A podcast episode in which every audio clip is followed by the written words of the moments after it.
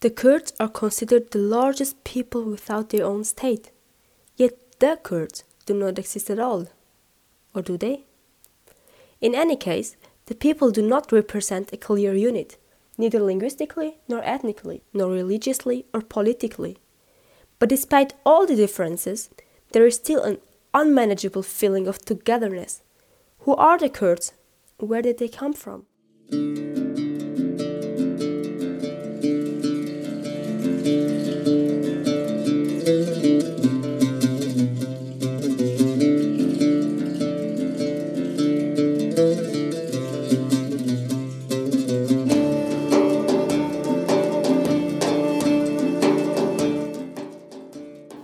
When you hear the name, it sounds like a folk with a language, a culture, and a state, like if I said the Germans or the Swiss. But the more you deal with these people, the more you realize that this folk is not comparable with other peoples. The diversity of the Kurds is obvious. The people, however, always causes confusion because they are simply unknown despite their unique history reaching far into the past. Even the origin of the Kurds is unclear. There are a lot of theses and speculations where the Kurds could come from. One well known assumption is that Indo Germanic peoples from India and Iran spread and settled in the west of Iran in the first millennium before Christ, where Sumerians, Assyrians, and Medes, among others, lived. Another idea about the Kurds is that they may have descended from the Scythians, people from northern Iran. What is certain is that the Kurds are already mentioned in the writings of the Sumerians, that is, about 2300 years before Christ. Thus, they belong to the oldest people of the world, with the difference that their exact origin is not known. As an important ethnic group, they are mainly distributed over the four countries of today Iraq, Iran, Syria, and Turkey. Smaller groups are at home in Armenia, Azerbaijan, and Lebanon, among others. The settlement area of the Kurds is called Kurdistan, which in Persian means as much as land of the Kurds. But Kurdistan as a whole cannot be defined exactly, because not only Kurds live there, but also other peoples like the Turkmen, Arabs, Persians, or Turks. Another reason why Kurdistan cannot be defined geographically is that the states to whose territories the Kurdish areas belong try with all means not to let this demarcation and this term arise, be it with prohibitions or also with force. However, even if they try to deny the existence of Kurdistan, a region with this name has existed for over a thousand years.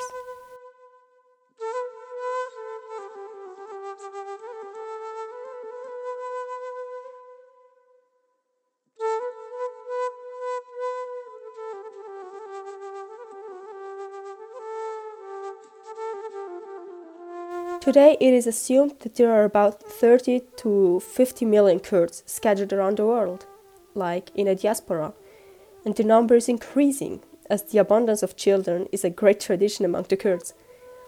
The exact size of the population is also not known, because in the states where most Kurds live, no data on their ethnicity is collected, because one would have to reckon with large numbers, which would perhaps cause fear and insecurity in the states. Well, the distribution as we know it today, that is, the distribution to the countries of Iraq, Iran, Syria, and Turkey, goes back to the time after the First World War, because there the Ottoman Empire was disempowered and divided between the victorious powers. That was when the Treaty of Sèvres was concluded.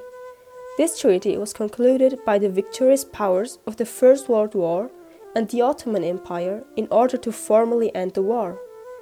This was a dictatorial peace because the victors laid down the conditions while the losers had to take the rap with no possibility of co determination. In essence, it was a matter of dividing the Ottoman Empire after its defeat. Thus, areas such as Syria and Lebanon belonged to France. Great Britain received Palestine and Iraq, and Russia also received strategically important areas such as Istanbul. As a result, there was a great chance for the Kurds to become independent, because according to Article 62 of the Treaty of Sèvres, Kurdistan should get autonomy, and Article 64 even held out the prospect of possible independence. To achieve this, the Kurds had to prove to the League of Nations within one year of the treaty coming into force that the majority of the Kurds wanted independence from Turkey. The League of Nations would also decide whether the Kurdish population was ready for independence. In the event of independence, the Allies agreed to tolerate the voluntary annexation of the Kurdish parts of the former Wilayat Mosul to the Kurdish state. But the former Ottoman Empire also included Armenians, which claims to Anatolian soil overlapped with those of the Kurds on several occasions. While Armenia sat on the negotiation table on an equal footing with small European states such as Belgium, for example, the Kurdish delegation was not even granted a seat at the table. So it's not surprising that the Kurds did not have powerful advocates like the Armenians and were thus content with only one third of the autonomous territory. However, the treaty never came into force.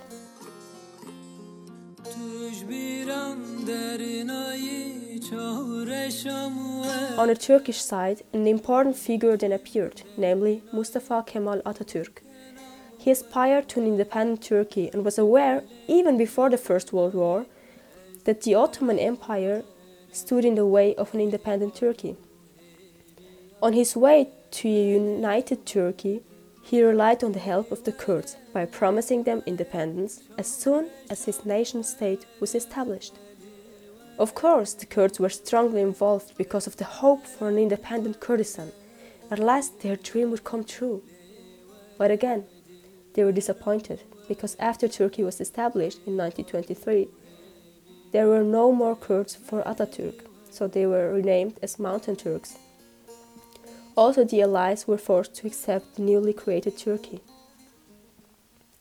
After the victory of the Turks, a new treaty was signed in the same year, from which the borders of Turkey and Greece emerged. The treaty of the same name took place in Lausanne, in Switzerland, in the absence of the Kurds. Neither the Kurds nor Kurdistan were mentioned in the treaty, because Turkey decided that there were no Kurds in this territory.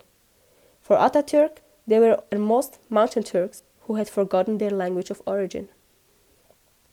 However, during the conference, London announced that the government of Britain and Iraq recognized the rights of the Kurds living in Iraq and allowed them to establish a government in this area of today's Iraq, which is a big step forward for the Kurds and their independence.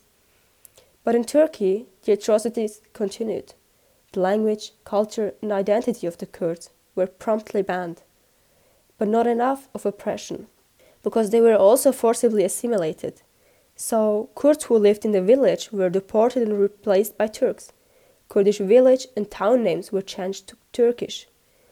Also, Kurdish names were not allowed to be given to the children. The absurd thing is yet to come.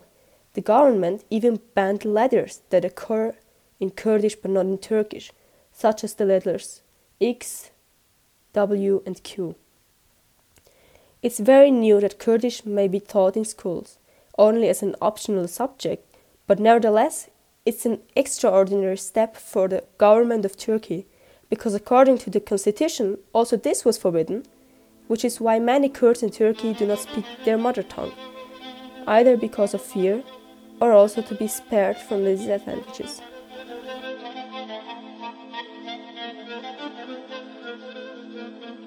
In 1923, when Ataturk's term as president began, Sheikh Mahmoud Barzinzi declared, after many Kurdish uprisings, Kurdish kingdom in Suleymania in northern Iraq. But the joy did not last longer than a year, because Great Britain did not agree and reconquered Suleymania. Sheikh Mahmoud Barzinzi was sent into exile in India, post Babrak, where he died a few years later. In Turkey, too, there was resistance against the government in Ankara because the Kurds felt betrayed by Ataturk. Under the leadership of Sheikh Said, an uprising broke out in February 1925, which was carried out by Kurds. Several thousand people took up arms, but after a short time the uprising was crushed by the Turkish army. As a result, a process known today as nation building began. This was accompanied by a drastic assimilation policy because Ataturk repeatedly emphasized the high rank of the Turks and the good fortune of being able to say that one is a Turk. It is clear that all other ethnic groups felt oppressed because they too lived there or were also secondary, especially the Kurds. But 19 years later, another Kurdish leader who is popular with all Kurds and whose family is still present in politics came into the public eye. His son Masoud Barzani was also Kurdish president until he retired from office in 2017 and left the government to his nephew.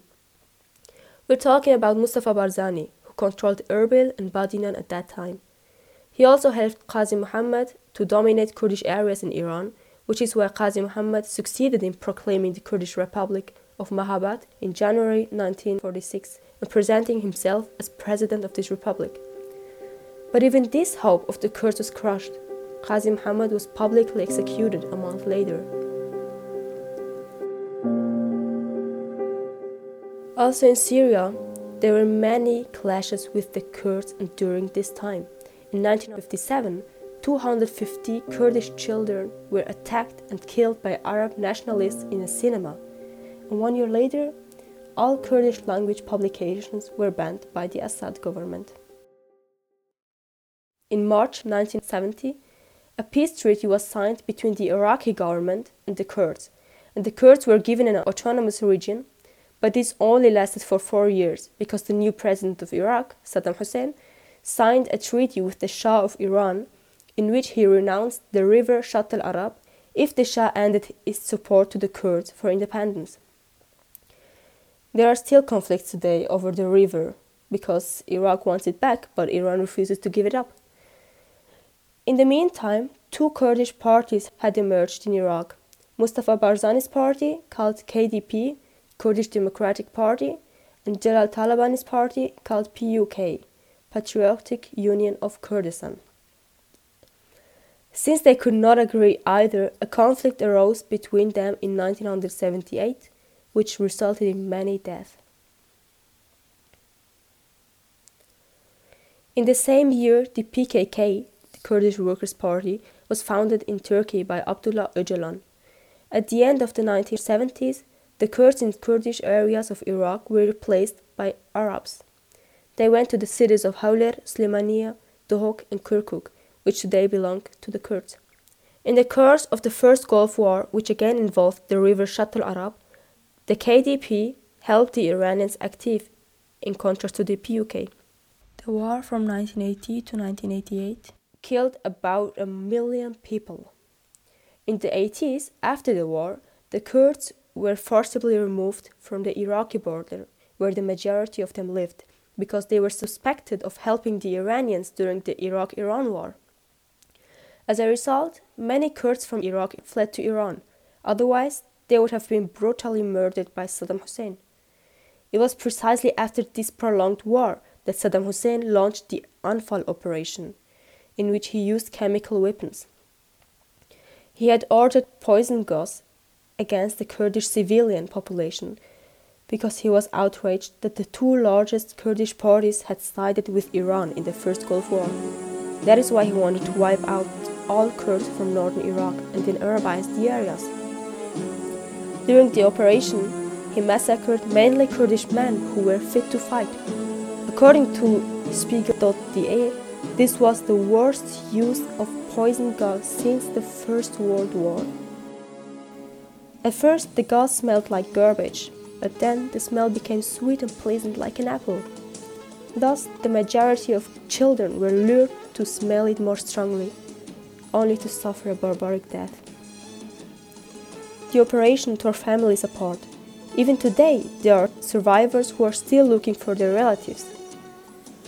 5,000 innocent people were killed directly in the attack, and a total of 50,000 to 100,000 people were killed, also because of after effects such as cancer. The gas came from the west. Also, during the Second Gulf War, many Kurds fled from Iraq because the Iraqi dictator wanted to conquer Kuwait because of the oil resources, but he did not succeed and he had to pull out of Kuwait. Saddam's defeat encouraged Shiites and Kurds to lead insurrection, but it was suppressed very bloody because Saddam's armistice with the Allies meant that he had enough to defeat the insurgents.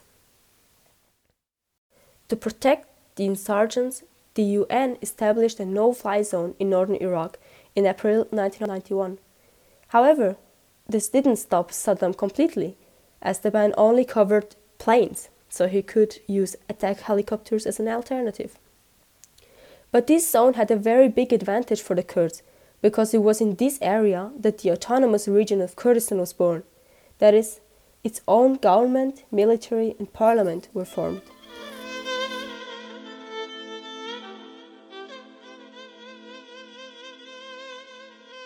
When eight years later, in 1999, Abdullah Öcalan was arrested in Kenya, three years later, Turkey was forced by the European Union to legalize the Kurdish language, and the PKK has also been classified as a terrorist organization by the European Union.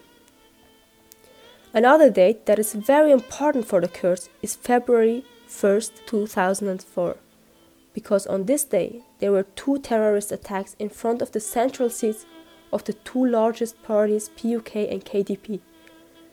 About 100 people were killed. The whole thing happened in Erbil in the first day of Eid al-Adha, which is a Muslim festival where friends and acquaintances gather, which accordingly led to more victims than on a normal day. The organization Al Qaeda confessed to the assassination.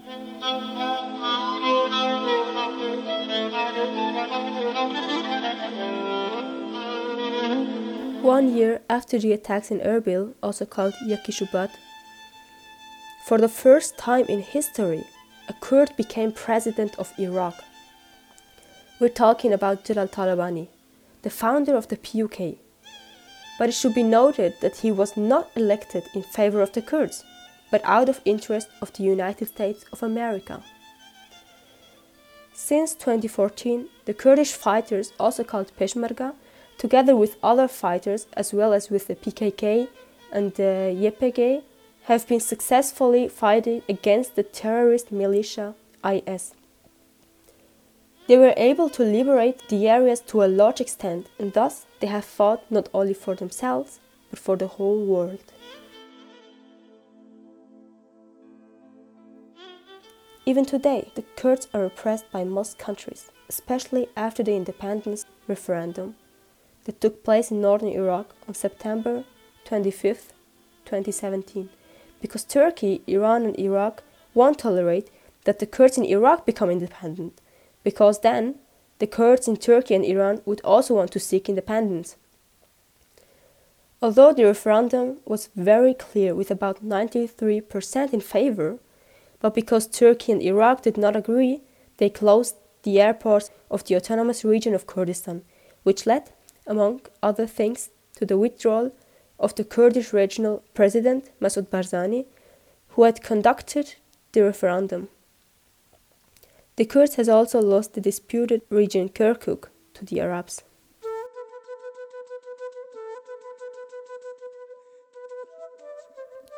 In 2019, they once again became the plaything of international interest. In connection with the civil war in Syria, they were initially allied with the USA in the fight against the Islamic State. But after the withdrawal of the Americans, they were exposed to attacks from Turkey and thus left on their own.